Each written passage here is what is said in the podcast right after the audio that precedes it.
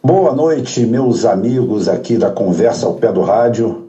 Quem fala com vocês é Rubem Gonzalez, do portal Não a Mídia Golpista. De antemão, vamos aí nos inscrevendo no canal para dar aquela força, clicando no sininho aí para receber as notificações. E vamos à conversa de hoje, né? É, vamos ter o primeiro debate, primeiro debate na Band, né? Um debate é, cercado de alguma polêmica é, pelo lado dos petistas, né? Estou citando os petistas aqui sem nenhuma carga de ódio, sem nada, é uma análise, é, porque são eles que estão polemizando a situação quando na realidade, na realidade, eles até agora não registraram a chapa. Então eles não são formalmente nem candidatos. É, fizeram uma suruba lá, homenagem a Toá lá, é, juntaram três pessoas numa chapa. É, como diz o Ciro muito bem, estão brincando na beira do abismo com todo mundo. Ah, o Brasil sofreu um golpe. Todo mundo sabe disso. Qualquer pessoa é, com um pingo de sensatez, sabe que nós sofremos um golpe.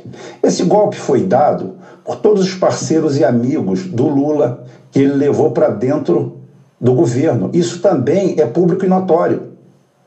Esse, esse pessoal criou uma cadeia multitentacular lá dentro, sem nenhum, sem nenhum parafraseamento à, à condição do Lula, né? Como ter vários braços, mas nada disso.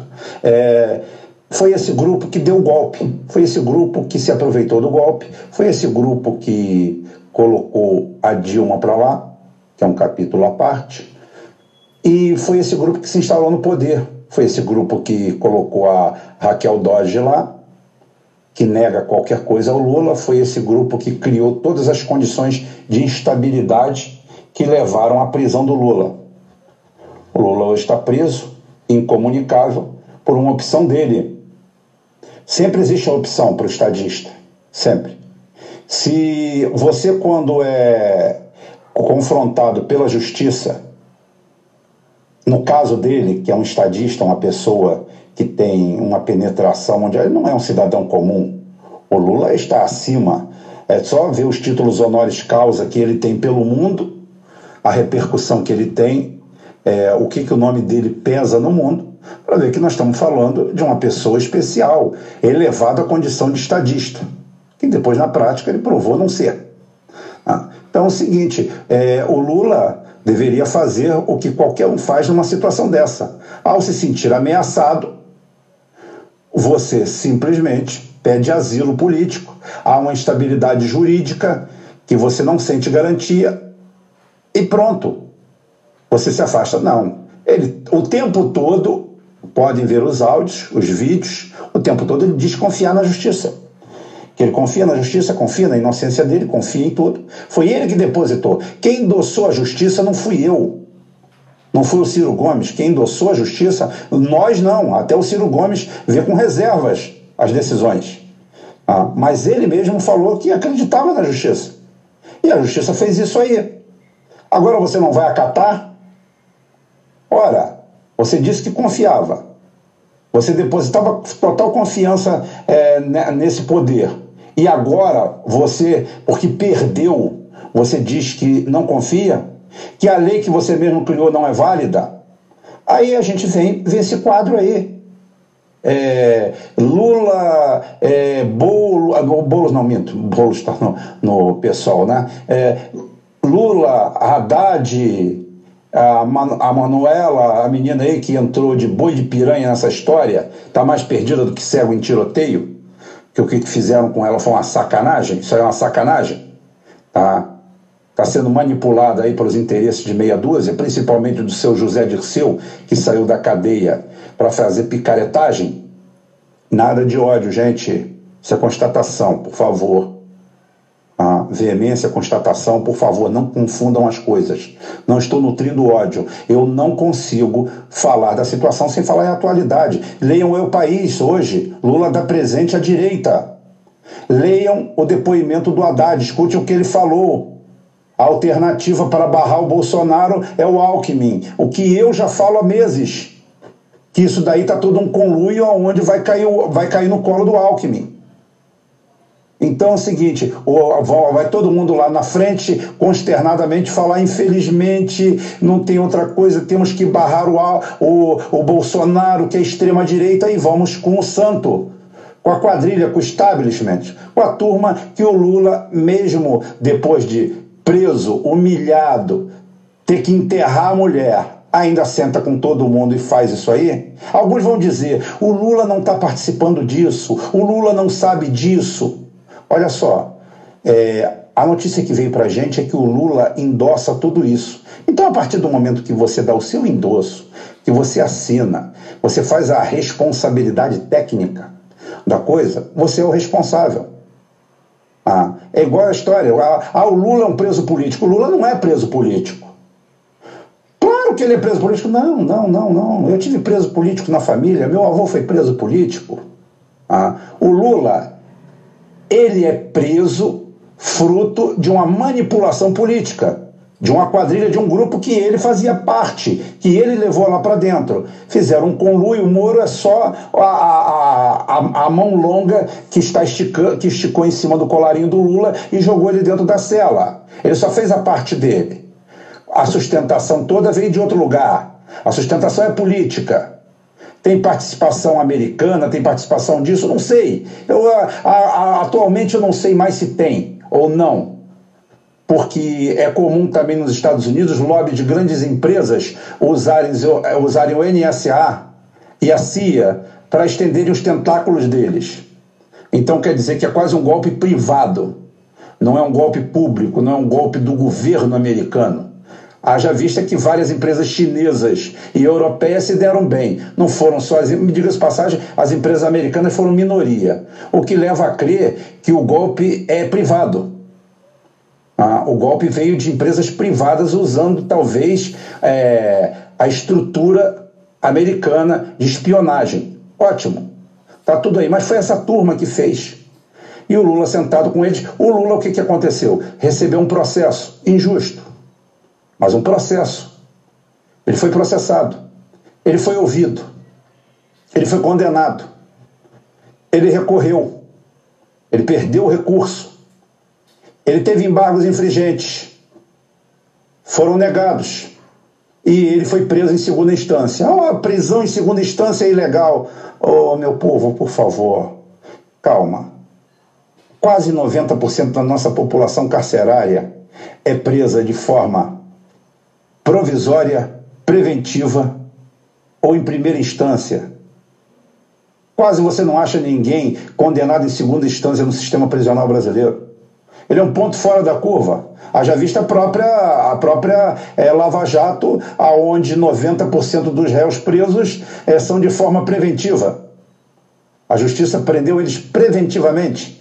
Então o Lula preso em segunda instância não é coisa do outro mundo. Ah, tem o prefeito de tal lugar que está. Exatamente. Ele está sendo fruto de uma sacanagem, foi mesmo. Agora prisão política como foi a do meu avô. Meu avô, Modesto, Modesto Rodrigues Gonzalez, tá? é engenheiro aposentado da rede ferroviária espanhola, na década de 40, é, encostou um carro na porta dele com meia dúzia de soldados e ele, com mais de 70 anos com AVC, foi pego e jogado dentro de uma cela. E depois foi lida, foram lidas as acusações perpetradas contra ele. É isso que é uma prisão, é, que é uma prisão política.